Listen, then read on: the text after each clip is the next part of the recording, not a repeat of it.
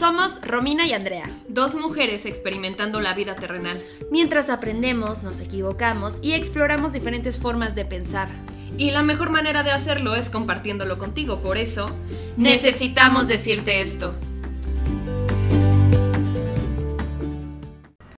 Hola, gracias por estar una vez más aquí con nosotras en Necesito decirte esto. De verdad, estamos muy agradecidas. Capítulo 20 y seguimos aquí en este camino y esperemos que todavía nos falte mucho más. Y hoy vamos a hablar de un tema muy importante que es las crisis como área de oportunidad.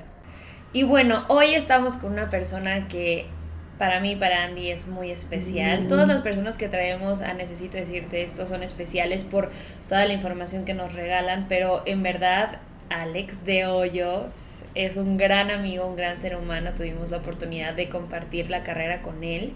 Y bueno, hoy lo tenemos aquí. Gracias por acompañarnos, mi Alex. Muchas gracias a ustedes por invitarme. La verdad me pone muy contento saber que tienen este proyecto y que se ha ido desarrollando poco a poco y que ha tenido el alcance que ha tenido.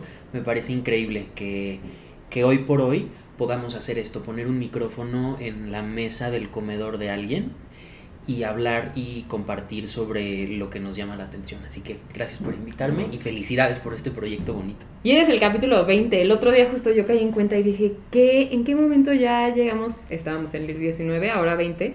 Pero la verdad es que sí ha sido una aventura muy linda.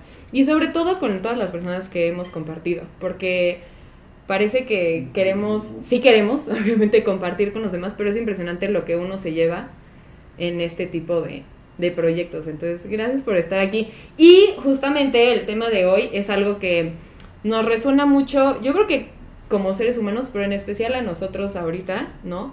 Eh, que es la crisis. ¿Qué onda? Porque justo, bueno, he platicado contigo, Alex, y justo me decías como, wow, o sea, creo que no había pasado, no había tenido tan claro una crisis como de este tipo y me tardé como tres semanas en darme cuenta que lo que estaba sucediendo en mi vida es una crisis. Entonces, platícanos tú cómo te sientes al respecto de este tema y cómo lo has vivido, que es algo completamente normal. Sí, la crisis es una parte natural de la vida. Eh, ante la crisis es que los seres humanos actuamos, ¿no? Los miedos nos, nos ayudan a, a movernos del lugar. eh, las incertidumbres, sí, nos, nos obligan de cierta manera a aclarar la mente. Pero yo hoy por hoy estoy atravesando un momento de crisis al que no me había enfrentado en mucho tiempo o si no es que en nunca. Y, y me tardé en darme cuenta porque no me había estado dando permiso de, de sentir o de, o de flaquear. Eh, y bueno, esta crisis empezó con la cancelación de un proyecto que yo tenía. Este empezó con la cancelación de, de, Monarca, que era la serie que yo estaba haciendo, y nosotros teníamos la tercera temporada confirmada para hacer en 2021 y de un día para otro, por cuestiones de costos, porque es un negocio finalmente, pues decidieron que no seguíamos adelante con, con la serie. Y que como actores, actrices, ustedes sabrán perfecto de lo que hablo, nosotros sabemos que los proyectos empiezan y acaban. No tenemos un trabajo como el de otras personas o en otras profesiones quizás en donde pues firmas un contrato y, y si todo va bien ahí trabajarás el resto de tu vida y empezarás a escalar y a subir de puesto. Pero pues como actores no. Como actores somos freelance y trabajamos por proyectos que empiezan y acaban. Entonces todo esto que yo estoy diciendo ahora en voz alta es lo que yo me dije a mí mismo cuando sucedió. No pasa nada así es la vida. Y todo esto es cierto sí pero al mismo tiempo no me estaba dando permiso de preocuparme por lo que iba a ser de mí el resto del año eh, como actor en lo laboral. Porque además coincidió con que yo o sea me acababa de mudar a mi departamento. Entonces yo había adquirido una serie de responsabilidades nuevas con la con la certeza de que, de que mi trabajo me iba a permitir hacerlo y pues resultó que al mismo tiempo se me cae el proyecto. Entonces, esto lo encapsulé y unas yo creo que yo creo que fue como hasta mes y medio o dos meses después que que tuve una crisis de ansiedad tan fuerte que entonces ya no me fue posible seguírmelo escondiendo a mí. Y entonces tuve que tomar cartas en el asunto y decir, me siento así. Y es por esta razón. Y hoy por hoy no tengo control sobre lo que está sucediendo, pero sí tengo control sobre lo que hago con ello y lo que, y lo que voy a hacer a partir de ahora para no sentirme de esta manera. Que creo que hemos platicado mucho de que todas estas, empezando por marchas, ¿no? Eh, todas estas cosas que se están empezando a denunciar en redes sociales, es para que, si es posible, nosotros ya no lo vivamos, pero sino que futuras generaciones lo empiecen a vivir desde una mayor libertad, ¿no? Y, y creo que este tema también va para allá. O sea, el, eh, estábamos platicando de esta cosa de esconder, ¿no? De negar, de... Les decía que en psicología hay un término que es racionalizar, ¿no? Entonces dices como, no, claro, es que, a ver, yo entré a ser actor sabiendo que los proyectos terminan y acaban, que hay proyectos que no van a seguir, que no, pero de repente es como, sí, pero eso no quita que me duela, que me estrese, que me dé miedo, que me sienta inseguro. Entonces, creo que algo importante de esto es que, porque justo estaba pensando como, ok, estamos siendo muy valientes de hablar ante un micrófono de nuestras crisis, pero ojalá que un día no sea de valientes y sea de humanos, ¿no? Como de, ah, pues yo justo estoy pasando por algo así, yo me siento así, y que no nos dé sobre todo vergüenza y pena a nosotros mismos y que se pueda crear como un grupo de apoyo hacia alguien que esté pasando por esto. La verdad es que está cañón como la gente o los seres humanos nos hemos hecho duros los unos a los otros y nos, y nos hemos hecho como como si no fuéramos humanos, como si no tuviéramos sentimientos, como si no nos dolieran las cosas, como, como que a ver si está pasando esto, pero todo tiene que estar bien y yo tengo que estar bien y a ver, no, está bien no estar bien, está bien llorar, sufrir, tener días de bajón, no querer levantarte de la cama, ¿no? Hay personas que están pasando por cosas tan fuertes que levantarse de la cama ya es un logro para ellos. O sea, dar ese paso de decir, bueno, hoy me voy a levantar y voy comer, a bañarse. exacto.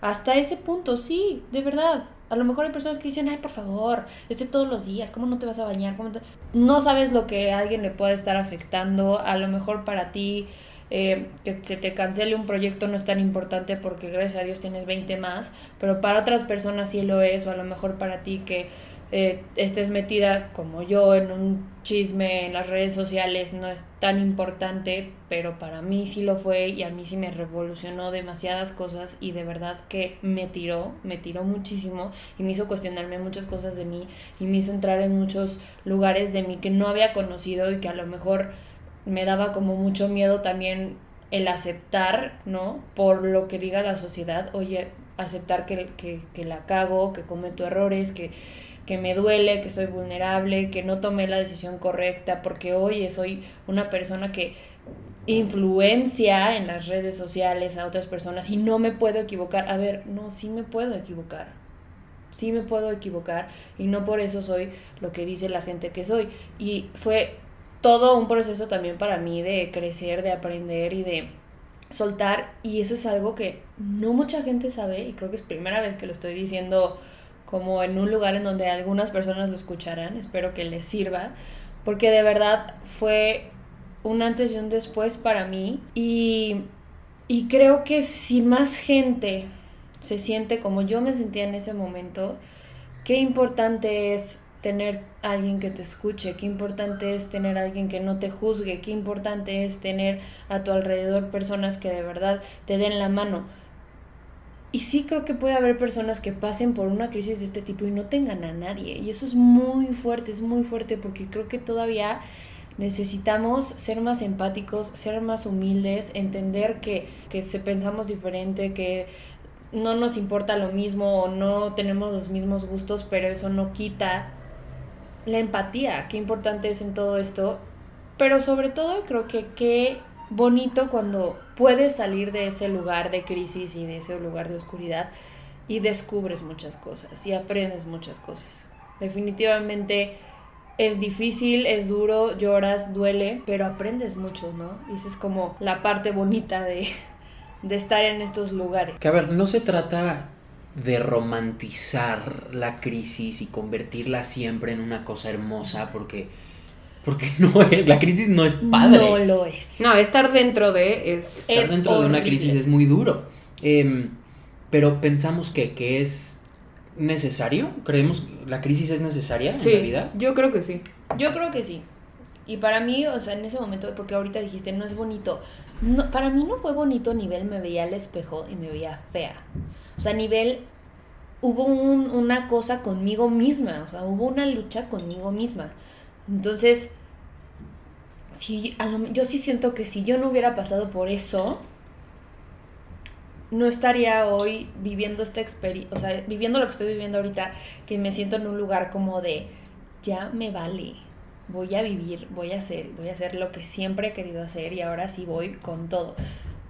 Verme al espejo y enfrentarme a eso que no me gustó, creo que hizo que hoy ya pueda como aceptar todo lo que soy, bueno o malo. Yo también creo que, o sea, que sí es necesaria estas crisis, ¿no? Y no tengo idea de cuál es el origen de la palabra crisis, estaría bueno buscarlo. Ah, ya tengo aquí a dos asistentes maravillosos.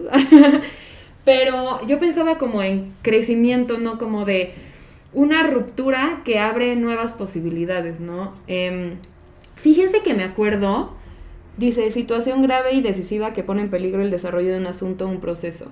Situación difícil de una persona una cosa. Me acuerdo mucho, gracias, de mm, una vez que fui, yo tenía, bueno, mi abuela era muy religiosa y hablaba mucho del apocalipsis, pero era un apocalipsis terrible.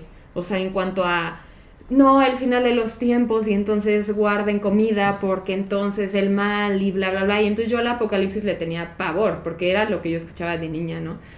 Y una vez me acuerdo que fui a misa hace ya algún tiempo y el padre, o sea, yo escuché el evangelio, ¿no? Y era del apocalipsis y yo, ay, no, please, no, o sea, sáquenme de aquí.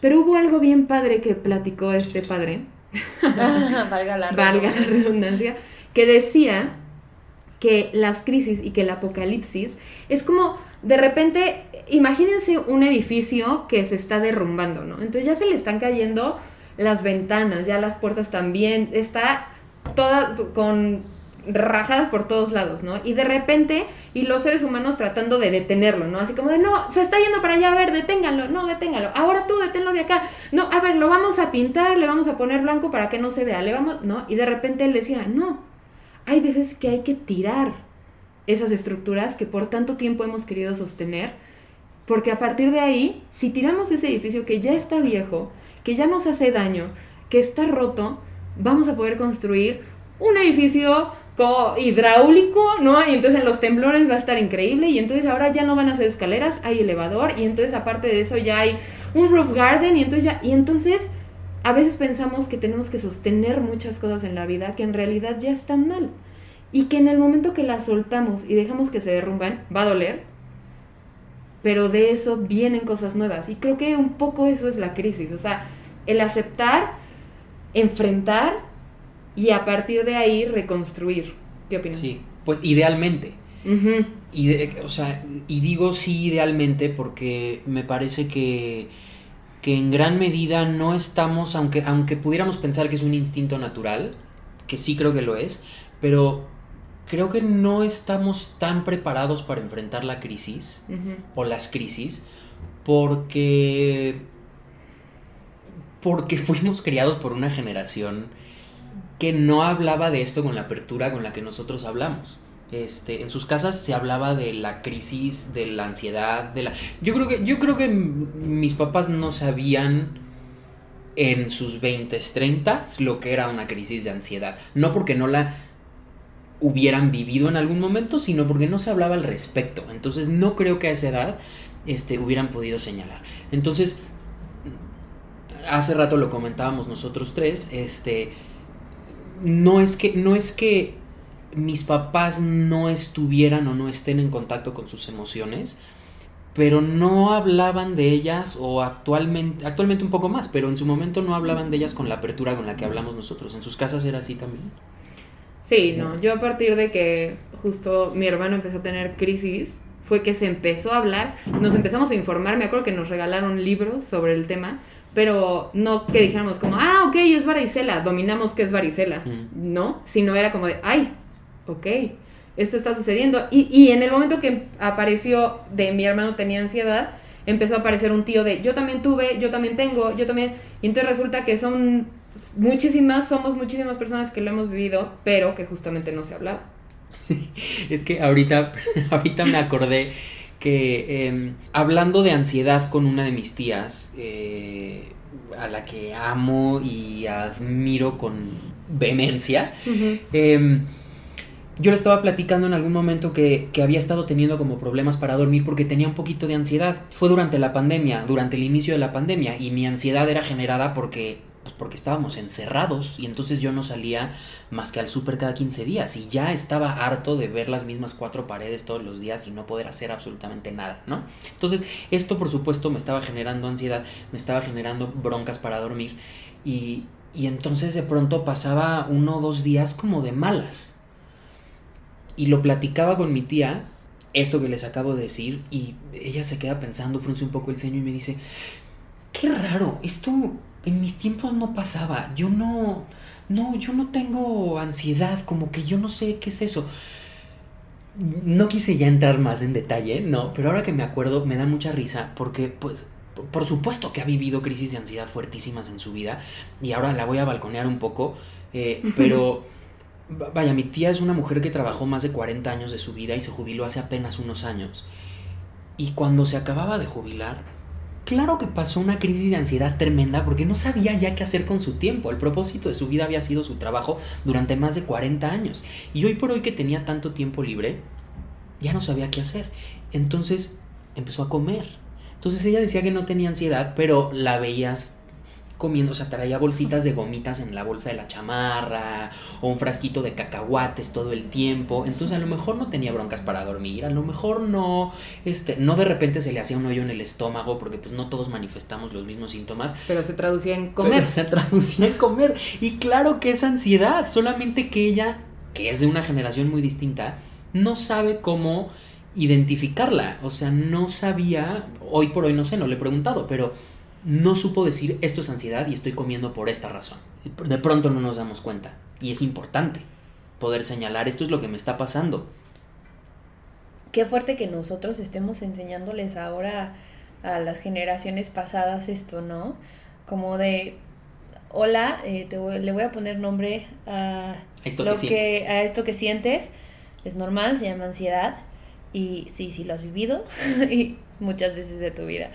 Pero sí lo veo ahora también como en, en, en los mayores que sí hay muchas cosas que ellos guardan y que ellos no han sacado del todo, que sí ahorita los tienen también en, en, en un momento como muy de mírame y no me toques, ¿no? Y como de no entender, porque además todo lo que no sacaron, pero además toda esta nueva información que no entienden y también, o sea, es, es como too much, ¿no? Entonces, yo me acuerdo que cuando yo estaba chiquita en algún momento llegué con mi mamá y le dije, oye mamá, este, pues escuché algo del psicólogo, no sé dónde lo habré escuchado, pero yo creo que yo necesito, yo, güey, fui con mi mamá y le dije, yo creo que yo necesito ir al psicólogo. Mi mamá, ¿cómo vas a ir al psicólogo? O sea, obviamente no estoy culpando a mi señora madre, mi mamá es una mujer súper inteligente que ha pasado por un chorro de cosas que no sé cómo le hace, o sea, de verdad mis respetos para mi mamá, pero justo pues así se pensaba en esos momentos, que el psicólogo era para locos y que el psicólogo no era necesario. Y entonces hoy en día que, que mi mamá ve que pues yo voy al psicólogo y que se lo digo, así es que voy al psicólogo y mi mamá a mí me pregunta, ¿y qué hablas con el psicólogo? O sea, ¿y, ¿y qué? ¿Y cómo te va?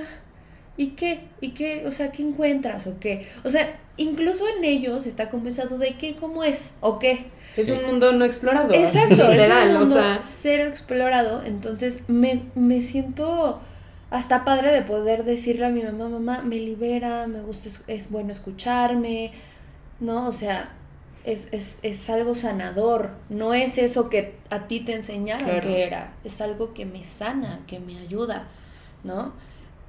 Y de lo que estaban hablando ahorita, el otro día me subí a un Uber, eh, sobre todo lo que tú estabas diciendo, Andy, eh, de este edificio, ¿no? Que, que, que, que agarramos las personas en vez de en vez de usar nuestras capacidades, todas las capacidades que tenemos los seres humanos, o sea, la máquina que somos tan increíblemente, creo que no usamos ni el 10% de nuestro cerebro, algunos, otros sí, este, pero somos una máquina increíble que podemos hacer y que hemos hecho muchísimas cosas y podemos hacer muchísimo más. Me subí a un Uber el otro día y entonces fue de estos Ubers platicadores que yo al principio digo, ay no, porque a mí me gusta ir calladita y escuchando mi Me gusta ir calladita y escuchando mi música. Entonces este era bien platicador y dije, bueno, hay con algunos con los que me rindo digo, ya no le va a parar la boca, mejor pues me acoplo, ¿no? A su plática. Pero resultó súper interesante porque me empezó a decir que este, en la vida los seres humanos nos encanta arreglar todo con dinero y que el dinero y el dinero y yo, bueno, a ver, y de repente me pone un ejemplo, ¿no? Y me dice, no, pues es que la primera vez que fueron eh, los estadounidenses a, al espacio. Al espacio, gracias. Querían escribir y no, y no se les ocurrió que la tinta de la pluma iba a flotar. Y pues no podían escribir. Entonces estaban ahí así que no podían escribir. ¿Cómo vamos a escribir? ¿Cómo vamos a escribir? ¿Cómo no pensamos en esto? No puede ser. Y entonces regresan y no manches, crearon una pluma increíble que podía escribir, que tenía no sé qué y que era la mejor pluma que costaba 6 millones de pesos esa pluma para poder llevarla al espacio y escribir. Me dice, los rusos fueron al espacio y se llevaron un lápiz. o sea, y dije, sí es cierto. O sea, sí es cierto, nos gusta también a veces como seres humanos complicarnos la vida y se nos cierra el mundo y no puede ser este lápiz, no, digo, la pluma no pinta, ¿qué vamos a hacer? Tenemos que tener una solución. Y entonces empiezas a pensar tanto y, se te acaba el mundo que si tal vez si te tomaras un respiro y, dijeras, a ver, no, tiene pues un lápiz, ¿no? Pero nos, nos, nos, nos encerramos tanto en, en, en los problemas y y nos preocupan tanto que, que, a veces, pues sí, la solución es como crear otra cosa, aunque cueste mucho dinero y aunque sea súper difícil y aunque nos tome años, pero venga, así se puede. Entonces también hay como la naturaleza también del ser humano, ¿no? De, de querer siempre más y de, y de mejorar. Pues es como esta necesidad de control, ¿no? Ajá, exacto. O sea, es que, que de pronto se nos olvida voltear a ver qué herramientas tenemos a la mano para lidiar con lo que nos está sucediendo, para lidiar con el día a día. Este porque estamos pensando en cómo controlar que no suceda lo que nos está sucediendo. Y, y pues más bien esta cosa medio hippie que decimos los millennials de fluir, pues de pronto es importante recordar. Este, me parece una analogía muy bonita y muy chistosa esta de los gringos y los rusos. Este, pero yo creo que cuando aprendemos a aprendemos a soltar las cosas que están fuera de nuestro control dentro de una crisis. Yo regreso a la mía porque pues es el referente que tengo.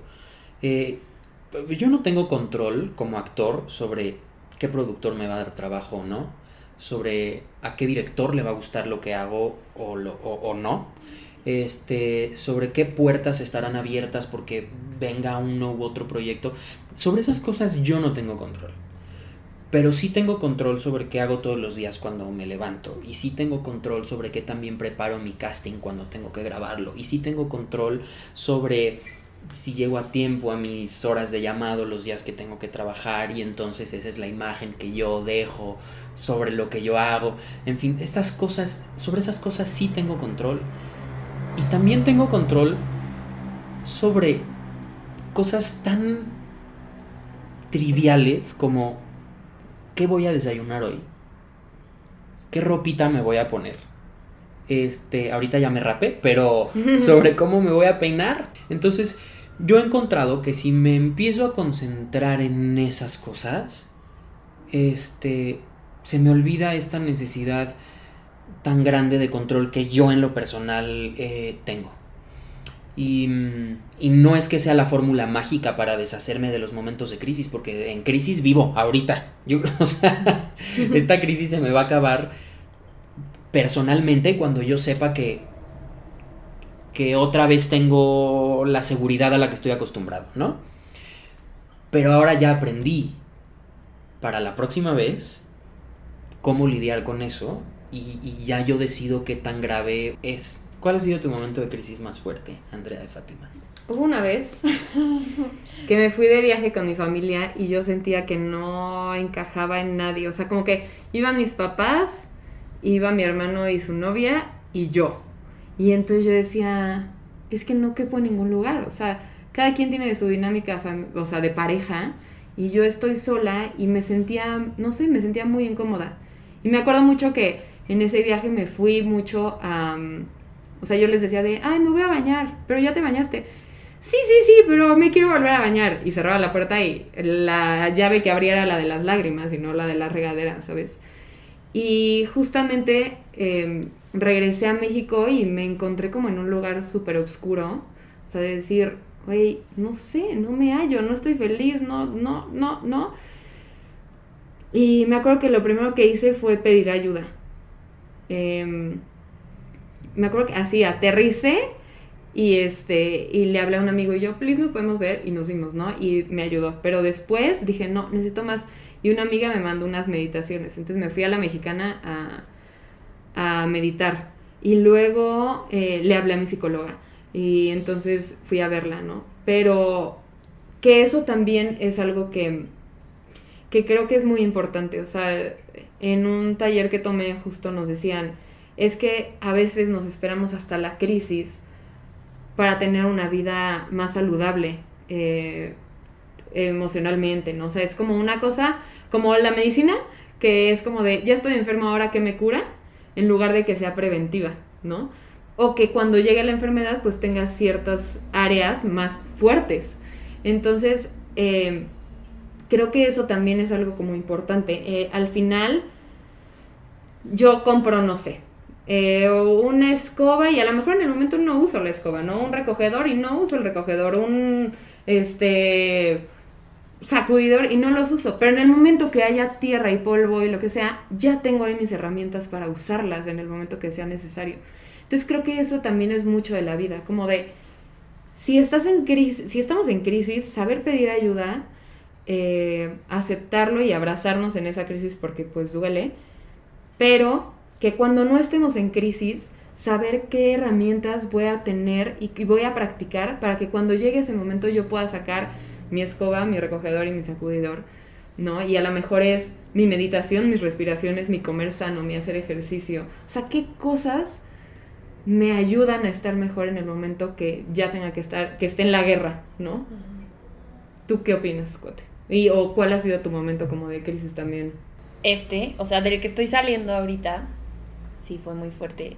Creo que todos hemos tenido varios, ¿no? Y justo hablábamos también como de eh, qué tipo de crisis tienes y qué tipo de crisis tienen las otras personas. Y respetar eso, porque a veces puede ser una crisis chiquita, de repente puede ser una súper, súper grande. Entonces, eh, a veces tenemos crisis chiquitas que ni nos damos cuenta que fue crisis, o... pero sí creo que lo que están diciendo los dos es súper importante en cuanto a que una vez que lo vives, para la próxima ya estás armado, ya traes tu armadura, ya estás listo para la guerra, véngase para acá que yo puedo con todo, ¿no? O sea, como Alex dices, me vuelve a pasar y yo ya sé qué tengo que hacer, y yo ya sé qué hacer conmigo, yo ya sé cómo escucharme, yo ya sé qué camino es el que me sana, y yo ya sé qué cosas hacer me sanan, y tú también, Andy, de que yo ya sé a dónde tengo que ir, qué tengo que escuchar, qué tengo que ver, y eso es muy importante, muy importante y creo que también va de la mano con nosotros mismos. Lo que nos sana a veces es lo que nos gusta, lo que somos, lo que creemos, lo que la fe que tenemos en la vida, ya sea un Dios o la energía o las estrellas o lo que sea que creas, pero agarrarte de eso muy muy fuerte y de ti sobre todo. Y ya si lo cerramos como conclusión, es conocerte, ¿no? O sea, es este camino llamado vida es vivir, es soñar, pero sobre todo es conocerte y vas cambiando y vas evolucionando y ya sabes qué herramientas tomar y qué otras no. Y eso te lo da estos momentos de crisis, que como dices, qué aburrida sería la vida si, si todo fuera perfecto, si todo saliera bien. Entonces sí, confirmo que es necesario vivir estos momentos, confirmo que te hacen más fuerte, confirmo que el conocerte, el saber que te sana y el saber que te duele también, te ayuda a tomar decisiones en la vida y qué caminos sí tomar, qué caminos no tomar. Y qué caminos también decir como, bueno, a lo mejor me va a doler un poquito, pero me arriesgo. Que yo aquí ¿Qué vas a decir? Alex? Plagia- no, plagiando a la admirada Carla Sousa, que al principio, antes, antes de empezar este podcast, este, les decía, este capítulo no se puede llamar así, porque ya se llama así el TED Talk de Carla Sousa. Pero em, me resonó mucho eh, que ella tituló su, su TED Talk, su plática de TED Toc. Talk. Dulces son los frutos de la adversidad. Y repito que no se trata como de romantizar estos momentos tan duros que de pronto eh, atravesamos, pero sí se trata de reconocer que son áreas de oportunidad. Y aunque estés pasando un momento horrible, si así te lo propones, algo vas a aprender. Y serás más chingón o chingona. Eso creo yo. Y sabes que ahorita me acordé de, por ejemplo, en, en actuación nos decían como, ¿por qué ver a alguien deshacer un nudo es tan interesante? Porque es un problema. Es un problema que se tiene que resolver, ¿no? Y creo que eso es la vida. Van a llegar muchísimos nudos y el chiste es deshacerlos y que a partir de ahí algo nuevo sale. O sea, algo, algo nos hace avanzar. Pero siempre va a haber nudos. También eso, aceptar que siempre va a haber crisis. Siempre va a haber esos momentos. No asustarnos por ellos, sino buscar las herramientas para salir y que siempre ya yo es algo que me he dado cuenta que volteando hacia mi pasado e identificando esos nudos de mi vida digo wow hacia dónde me llevaron cuánto dolió cuánto miedo tuve uf, cuánto terror tenía de qué iba a pasar pero no inventes como eso fue un trampolín o sea literal me llevó a un lugar donde si hubiera si no hubiera sucedido seguiría en un camino que ahora es otro que es increíble, ¿no? Pues yo para terminar lo único que les puedo decir es que atrévanse a sentir dolor y atrévanse a sentirse y atrévanse a aceptarlo y a llorarlo. Atrévanse porque como dice Andy, ya van a voltear al pasado y van a decir, híjole, me dolieron esas lágrimas, pero me trajeron hasta donde estoy y no puedo estar más agradecida. Y sí, así es, esto de las crisis nos empodera.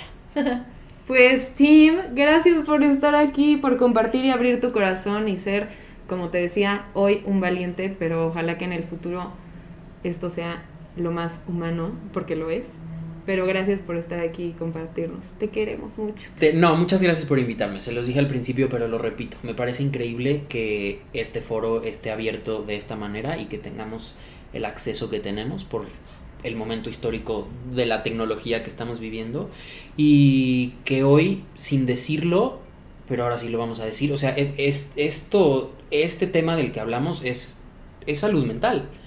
Este, entonces el día que hablen de salud mental como tal e inviten a un psicólogo o una psicóloga, me invitan aunque sea nomás para escuchar. Sí, gracias a todos. Aquí estarás. aquí estarás. Gracias.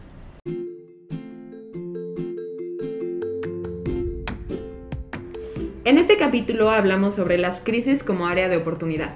Y nuestro invitado de hoy, Alex, nos quiere dejar una tarea. Sabiendo que las crisis son una parte normal de la vida, ¿por qué no nos atrevemos todos los días a preguntarnos cómo estoy y escuchar la respuesta que tenga para mí? Recuerden seguirnos en nuestras redes sociales, arroba necesito decirte esto, Arroba Alex de Hoyos. Arroba Andrea de Fátima. arroba Romy Marcos. Y nos vemos en el próximo capítulo de Necesito decirte esto.